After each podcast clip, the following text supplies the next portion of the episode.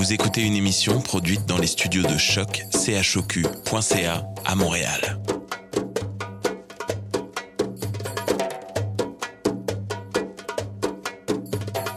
Vous êtes tous les bienvenus à Radio Dodo, une radio internationale destinée aux tout petits enfants victimes des guerres. Radio Dodo est une initiative neutre et patronnée par la Commission canadienne pour l'UNESCO. أهلا وسهلا فيكم على راديو دودو إذاعة عالمية لأجل كل طفل عاش الحرب راديو دودو مبادرة حيادية تحت رعاية الهيئة الكندية لليونسكو Welcome to Radio Dodo, a radio station dedicated to all the children victim of war. Radio Dodo is neutral and patroned by the Canadian Commission of the UNESCO. Vous écoutez Radio Dodo. You're listening to Radio Dodo. Dismao Radio Dodo. Hey guys, welcome to Radio Dodo. My name's Francisca and I'm super happy to be back with you again. I have a riddle for you. What's around us all the time but is untouchable always? Did you get something? The answer to the riddle is also tonight's theme on Radio Dodo. It's space. We start the show by learning how to become an astronaut with the Junior Astronaut Initiative. Later, Paula reads an adaptation of The Little Prince suggested by our friend Isabel. The show goes on with a tale from Bernard's Rendezvous recited by Gabriel, called The Tiny Moon That Wanted to See the Sun. After, we get to listen to a weighted follow-up to My Friend Dunya, written by Mariah and interpreted by Paula. We close the evening with a beautiful story read by Louis Otis. See you next week.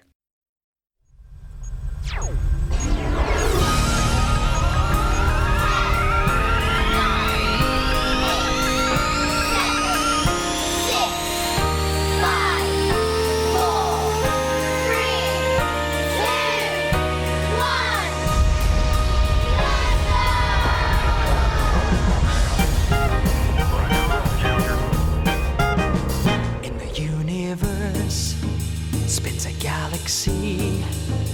It's a spiral of stars called the Milky Way. And the bright stars shine all around, all around.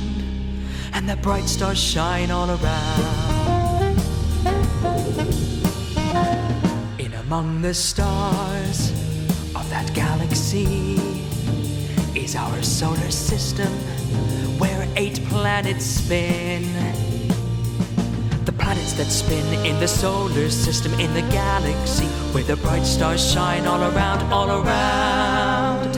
Where the bright stars shine all around. In the middle of the planets shines a burning sun. The sun's our own star, a bright blazing ball. The sun in the middle of the planets that spin in the solar system, in the galaxy, where the bright stars shine all around, all around. Where the bright stars shine all around.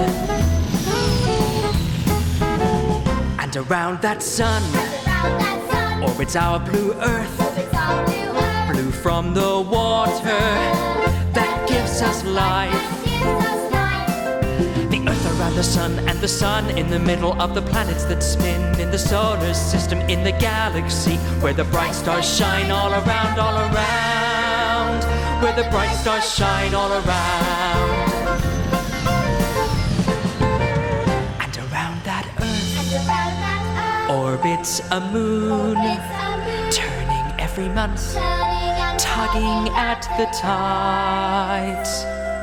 The moon around the earth, and the earth around the sun, and the sun in the middle of the planets that spin in the solar system, in the galaxy, where the bright stars shine all around, all around.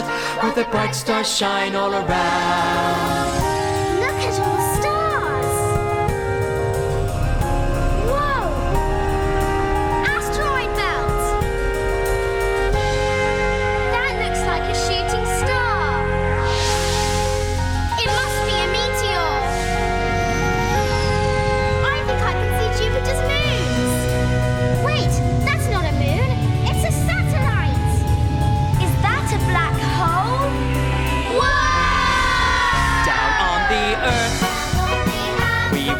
sky.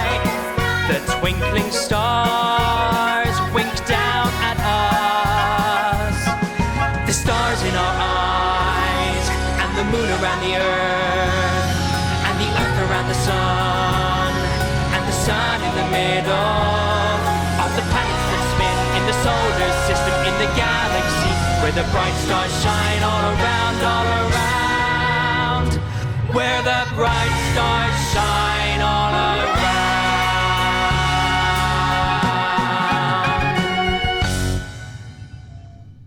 Hello, everyone. This is Gabriel, and tonight we bring you a very special segment. Our amazing Sana went to the Canadian Space Agency to talk to a woman named Jamie Sivigny. She is the spokesperson for the junior program at the Space Agency as well as an engineer and project manager. Here's a little recap of what they talked about in the interview. First of all, friends, do you know what an astronaut is? Well, an astronaut is someone who goes into space, of course. Mrs. Sivigny also said that an astronaut is someone who loves to dream, someone who loves to explore, someone who isn't scared to take risks, and someone who loves to learn. When you're chosen to become an astronaut, right then you have two years of training to do, two years of classes to take. And then you can be chosen for a mission and right then you have a few more years of training. An astronaut is also someone that has technical skills and abilities. They are people who are great with computers, but there are also people who are in fantastic health because it can be really hard on your body to go into space. They also must be people that work well in teams. It's very important. When they go into space, they're there for several weeks and sometimes months with a small team of people, and they should be able to work with the team to resolve conflicts and issues if there are any that come up. Being an astronaut is a big job, very demanding, and with lots of requirements. But there are so many people in the world that are amazing in math and science, technology, and a lot of these people love doing sports. And these people are often a great fit for astronauts. Sana also asked what was the age we could apply to become an astronaut. Mrs. Sivigny said that the youngest applicant they have had that was accepted was 23 years old. So you can apply, friends, when you're my age, 23 years old. but don't be sad or disappointed, friends.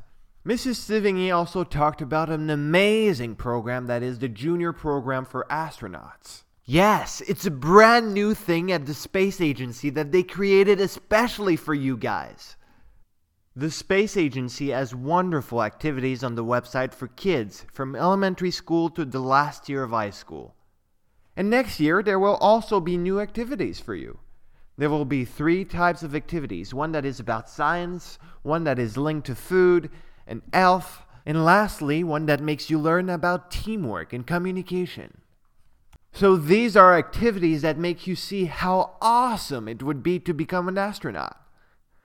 So fun! I want to do them too. But that's not all, friends. There's also a very fun activity coming up, and you can participate now. It's a contest. If you are in sixth grade and all the way to your third year of high school, you can enter this contest. The prize is a few people will be selected and will represent the junior astronauts of the space agency. Two people per province and territory will be selected by the Canadian Space Agency and will be trained to become an astronaut. The space agency will also let you use their simulators that real astronauts use for training. Maybe you could also train with an astronaut, who knows? So, friends, if you are in Canada and are in sixth grade of elementary school, or first, or second, or third year of high school, you can apply. And you can get the chance to become a junior astronaut. To apply, you can go on the website of the Canadian Space Agency. How fun is all of that? Sounds so amazing. Well, we thank Mrs. Jamie Sivigny of the Canadian Space Agency for this interview. I'm sure you've all learned a lot. I know I did. Thank you, friends, and good night.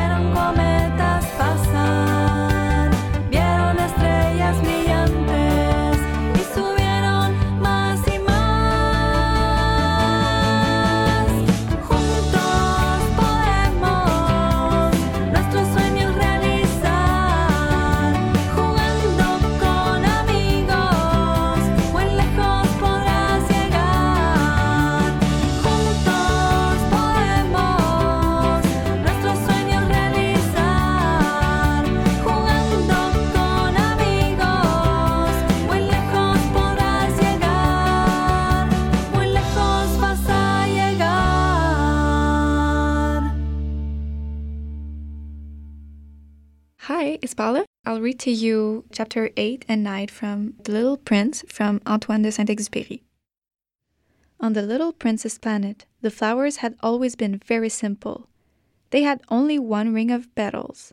They took up no room at all. They were a trouble to nobody. One morning, they would appear in the grass, and by night, they would have faded peacefully away. But one day, from a seed blown from no one knew where, a new flower had come, and the little prince had watched very closely over this small sprout, which was not like any other small sprout on his planet. It might, you see, have been a new kind of baobab.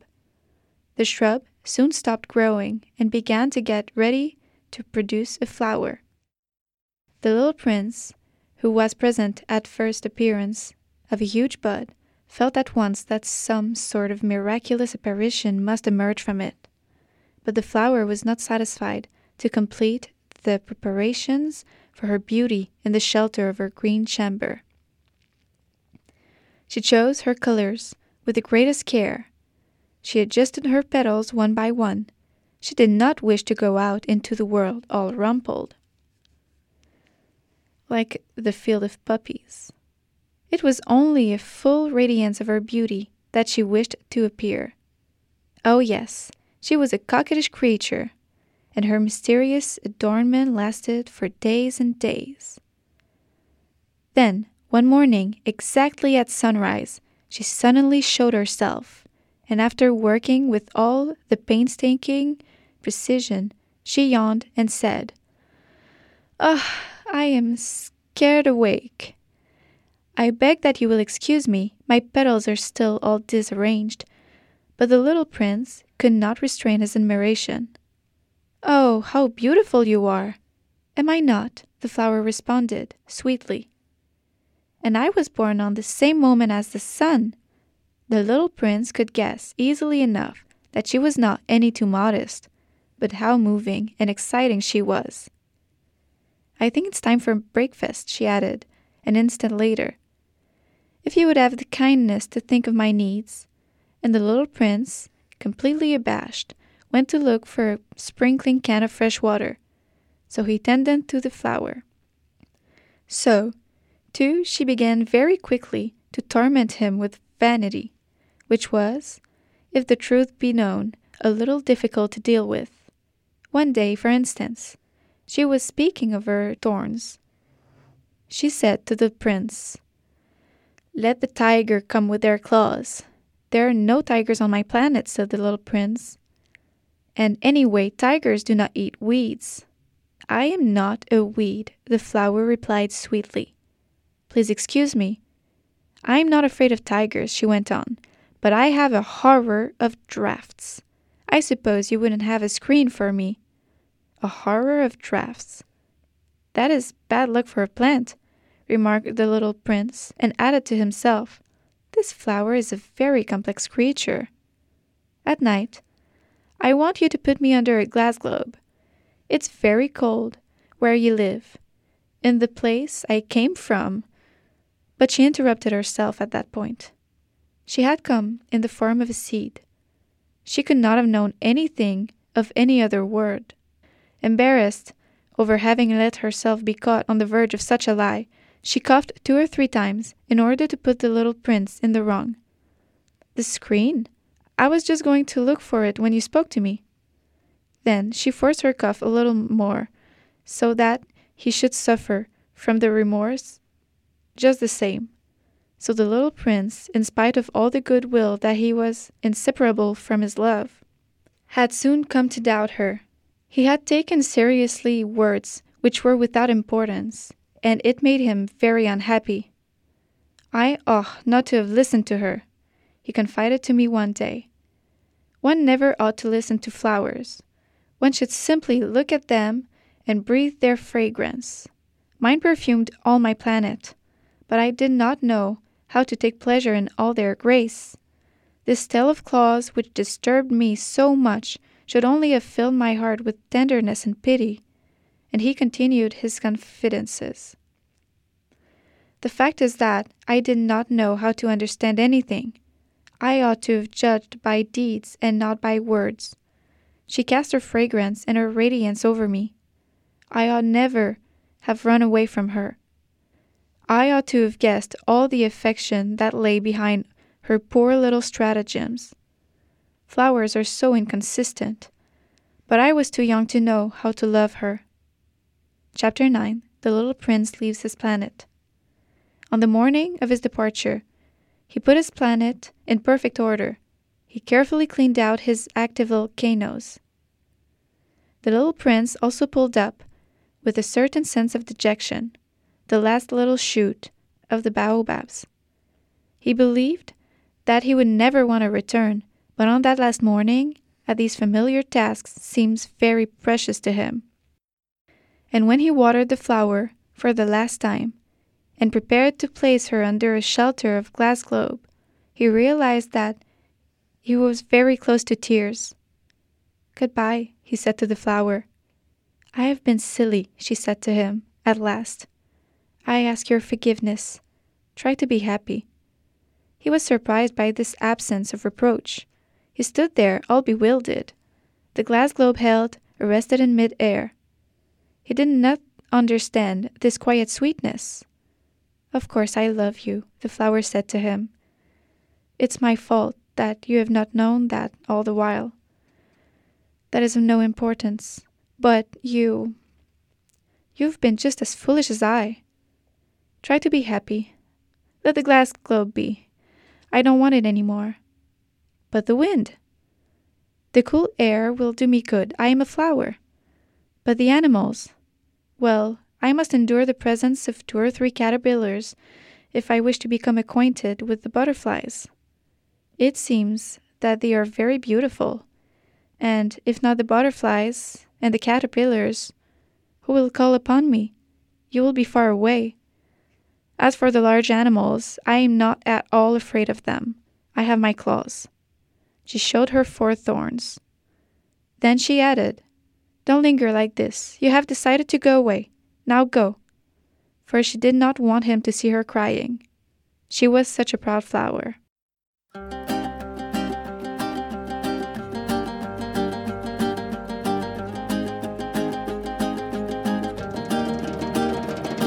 Écoute le souffle de la terre, les larmes séchées des rivières.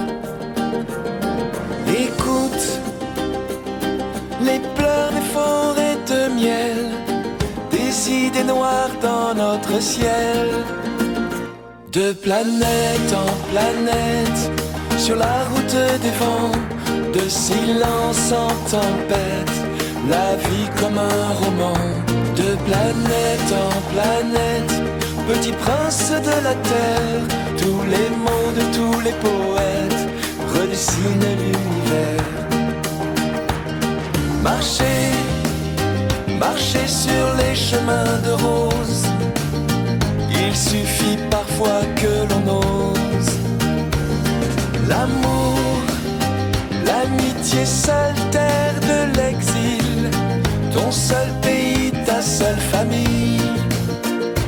De planète en planète, sur la route des vents, de silence en tempête la vie un roman, de planète en planète, petit prince de la terre, tous les mots de tous les poètes redessinent l'univers.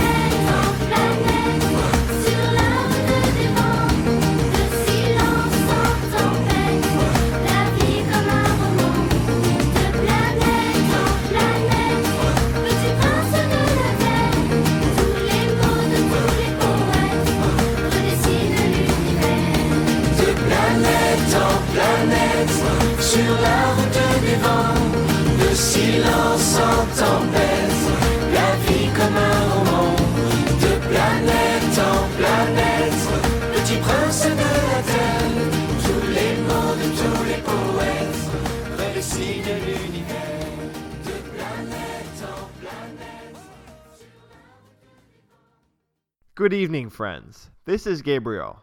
Now I'm going to be reading The Little Moon That Wanted to See the Sun. Are you ready? Let's go. Far away from the earth lived a shining white star. It was a small moon of ice that circled the planet Saturn, billion and a half kilometers from the earth. Her name was Enceladus. She had a fountain that watered the space with water vapor and small ice particles because Enceladus's heart was hot. But it was cold on the surface, so cold that even a well wrapped Eskimo could not live there. Indeed, the earth was heated by the gentle heat of the sun, but the small moon was far away from the sun and did not receive many rays of light. One day, Enceladus thought it could not last. I'll go see this very big star shining there. It must feel good to be around it. I don't want to be cold again. Enceladus looked one last time at Saturn, who held her prisoner. Could she be free from this big planet? She concentrated all her energy, but she could not tear herself away from the planet. She did it once more, twice, but there was nothing to be done. So she decided to rest to find strength. She concentrated all her energy again, and this time it was the right one. Finally, she was free to wander at will in space. She began to roll in space like a marble. She drove a long time towards the star. She arrived at a huge planet. It was Jupiter, the largest planet in the solar system. Hello, said Enceladus, impressed by the size of the planet. I'm traveling to the big star shining there. Is it still far? You mean the sun, the planet replied. Ah, her name is Sun? Yes, answered Jupiter, who was very learned.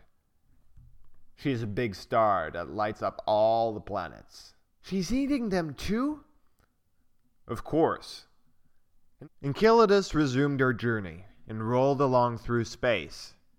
The star in the distance was growing. The little moon came to another planet that was red. It was Mars. Hello, said Enceladus. This big star over there is the sun? That's right, Mars replied. Is it still far away? Oh, yes, answered the red planet. It's millions of miles away. Millions, repeated Enceladus, worried. You have a beautiful fountain, said Mars, admiringly. It's dry at home. Do you want to give me some of your water? Then Enceladus watered the ground of Mars and continued to roll in space like a marble. The sun was getting closer. It was less cold. She soon arrived at another planet. It was blue and white. This is beautiful, said Enceladus. I have never seen a planet like that. Hello, she said to the Earth. I see that the sun is getting closer, but is it still far away? No, told the Earth. Look how it shines. Oh, yes, said Enceladus, feeling the caress of the sun on her ice skin. How good it is! The little moon rolled again in space. She was tired from this long journey. She met another planet, all yellow. It looked like a star as it shone. It was Venus. Hello! The sun, is it still far away? asked Enceladus tiredly. No. Look how bright it is, answered Venus. But you're melting. Careful. I'm melting, repeated Enceladus. She saw that her fountain had become very small. Pressed, the little moon fled to meet the sun. She was sweating heavily. How hot it was!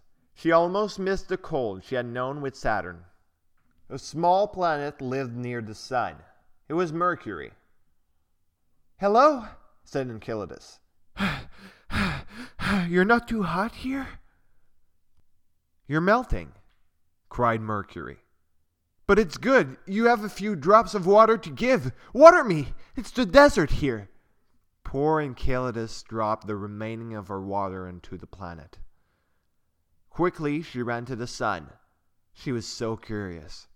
She arrived at the sun. She had lost all her whiteness. All that remained of her was a small core of rock that the sun caught in its rays. Enceladus was forever in the arms of the sun. The end.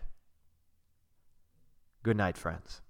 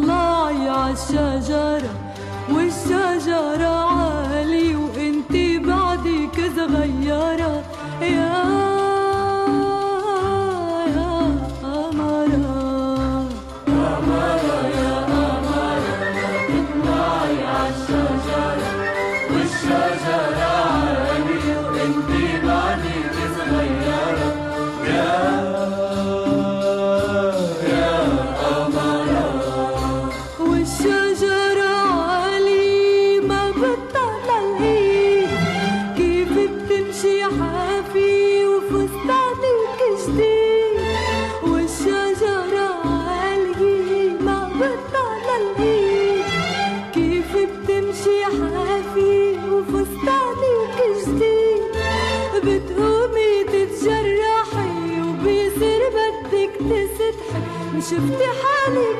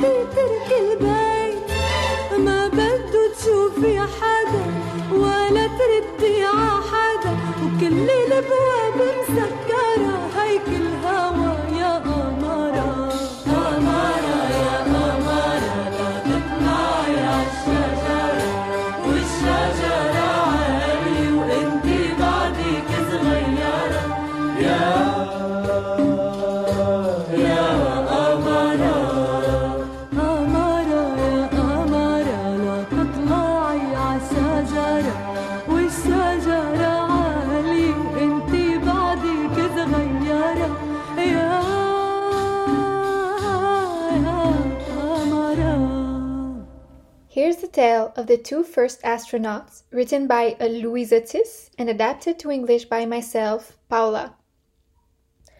I'm going to let you in on a secret in relevance to the conquest of space. You know, the first cosmonauts, the first living beings to have flown to space, are not from our century, nor from our time. No, no. According to the legend, the Greek mythology, the first astronauts were Greek men from Athens, a city on the river bank of the Sea of Aegean, far from here. Their names were Dedal and Icare. Dedal was Icare's father, and a great inventor, engineer, architect, and even a sculptor.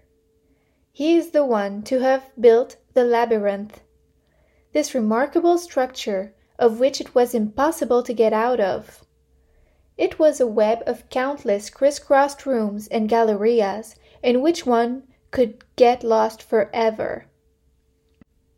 The labyrinth had been invented to trap the Minotaur, a frightening monster made of the head of a bull and the body of a giant.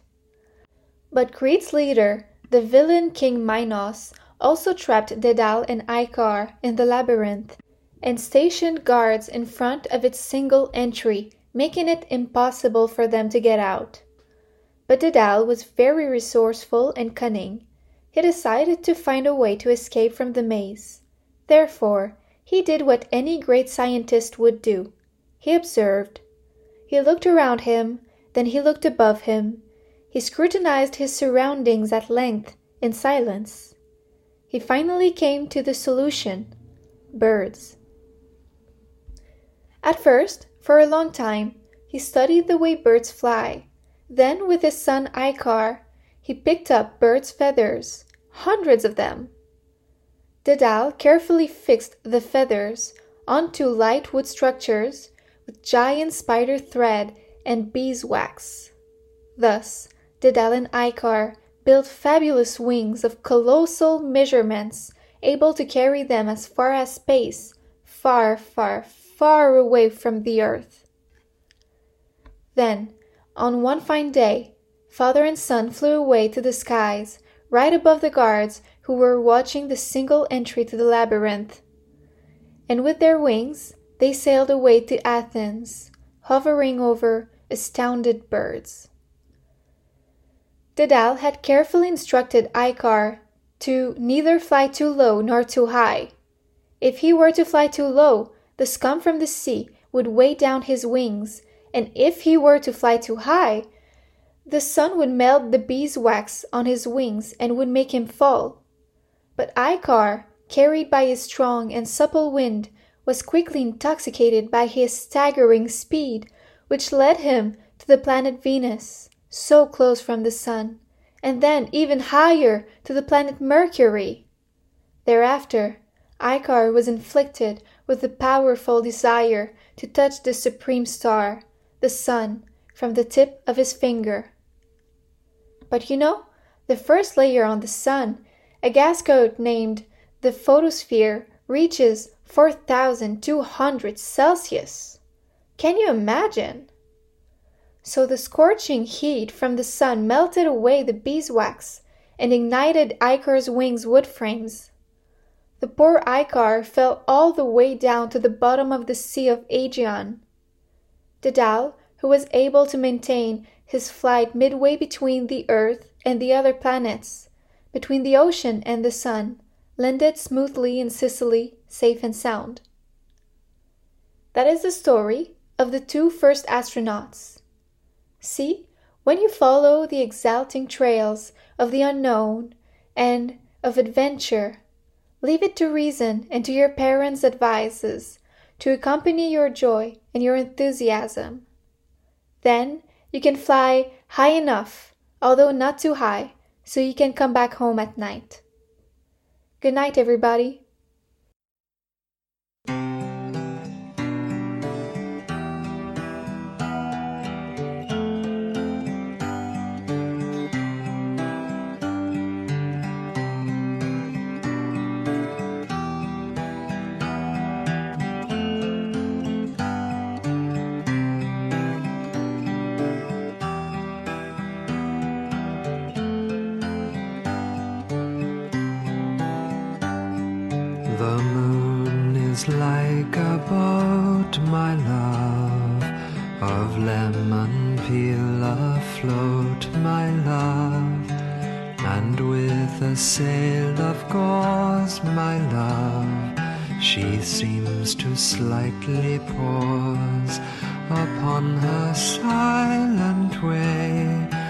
On her silent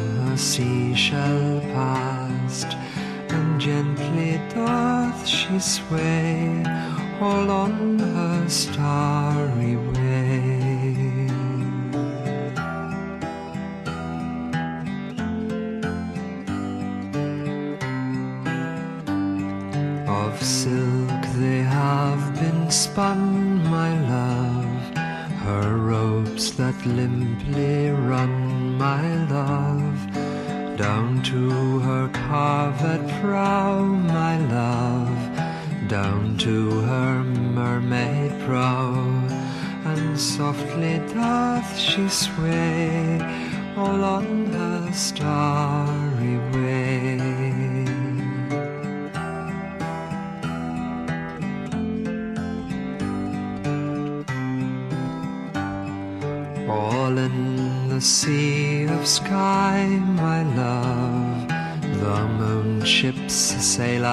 fly, my love. Though many are their kind, my love, though all need but one wind to make their starry way, to make their starry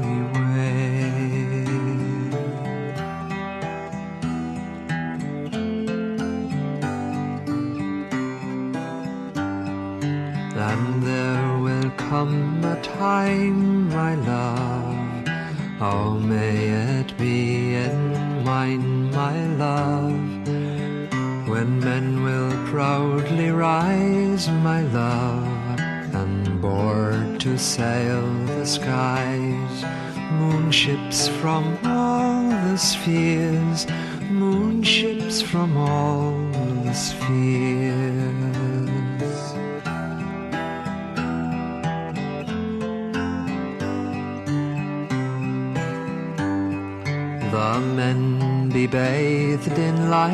my love.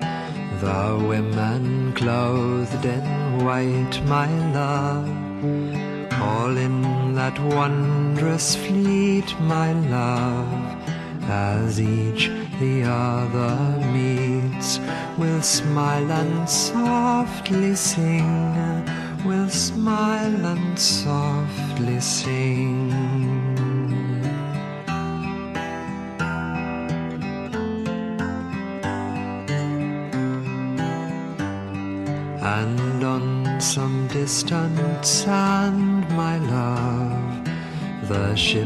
Will gently land, my love. Fair folk will meet them there, my love, with gold and flowing hair, and great will be their joy, and great will be their joy.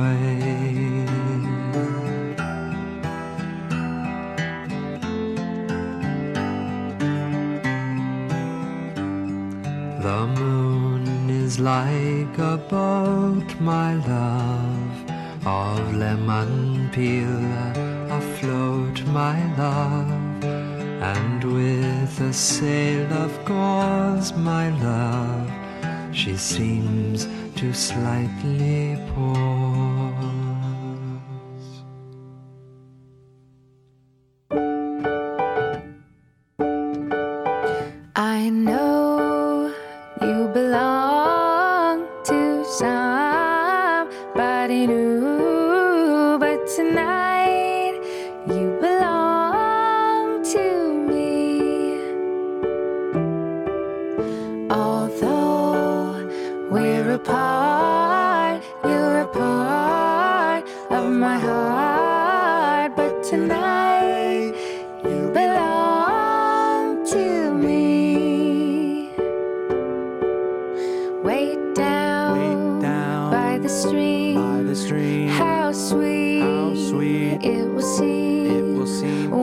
More just to dream in the moonlight.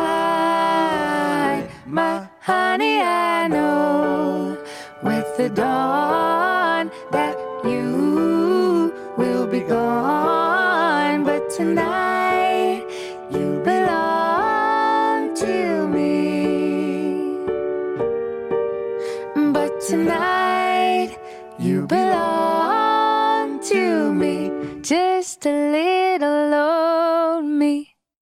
Hi, this is Paula, and I'm going to read you another installment of My Friend Dunia by Maria. This week, Dunia is telling us something very special about her grandfather. Her grandfather is a twirling dervish. You may be asking yourself what that is. First and foremost, a twirling dervish is someone who enjoys life, humans, animals, plants, and the entire planet. During their ceremonies, twirling dervishes wear long white tunics and tall camel fur bonnets. They spin on the tip of their feet, rotating on themselves. Their tunics spiral around them, and they look like beautiful lily flowers. They twirl a long, long, long, long, long time, sometimes up to 30 minutes. I don't know how they can do that without feeling dizzy. They hold their right hand up to the sky and their left hand turned down toward the earth. Dervishes twirl to the sound of a flute made out of reed.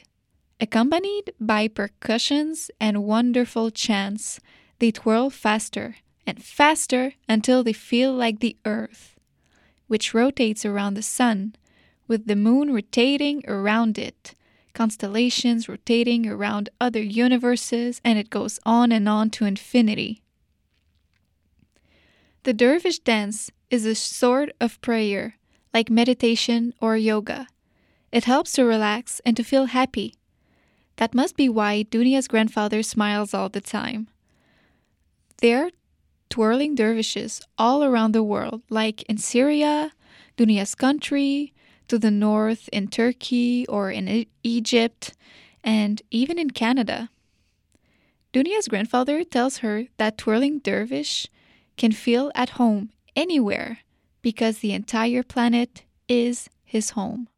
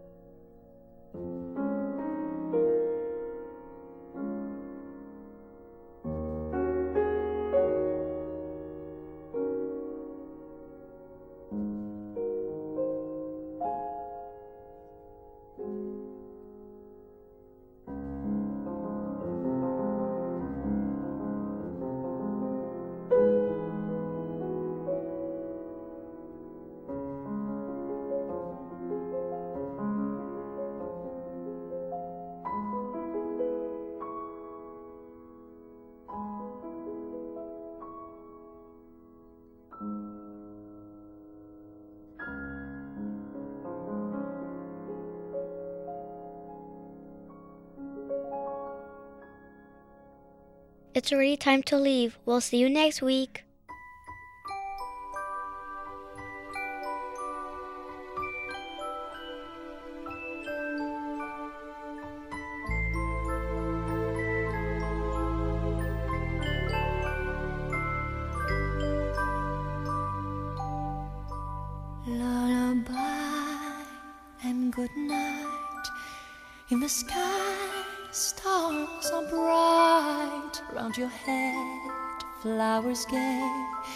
Set your slumbers till day.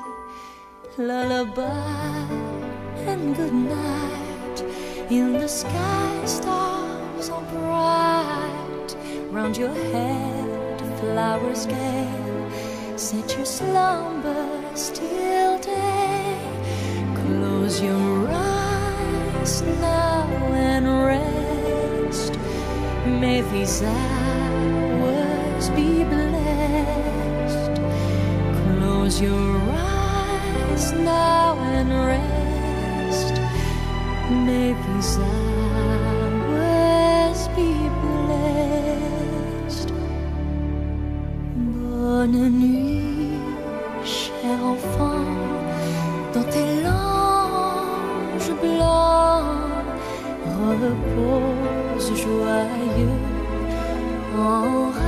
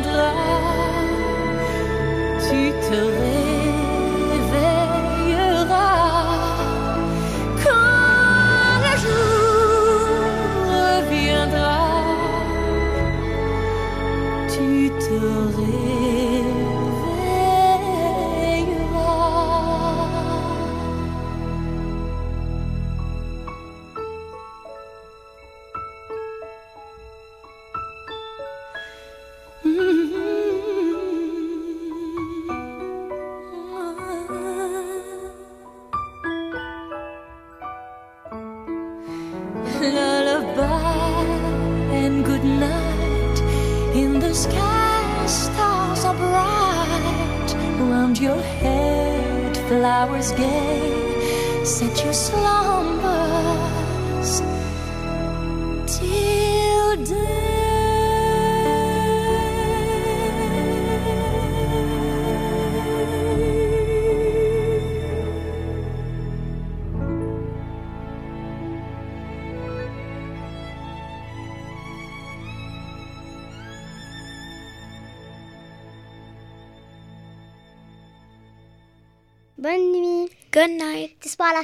Bon doudou les amis.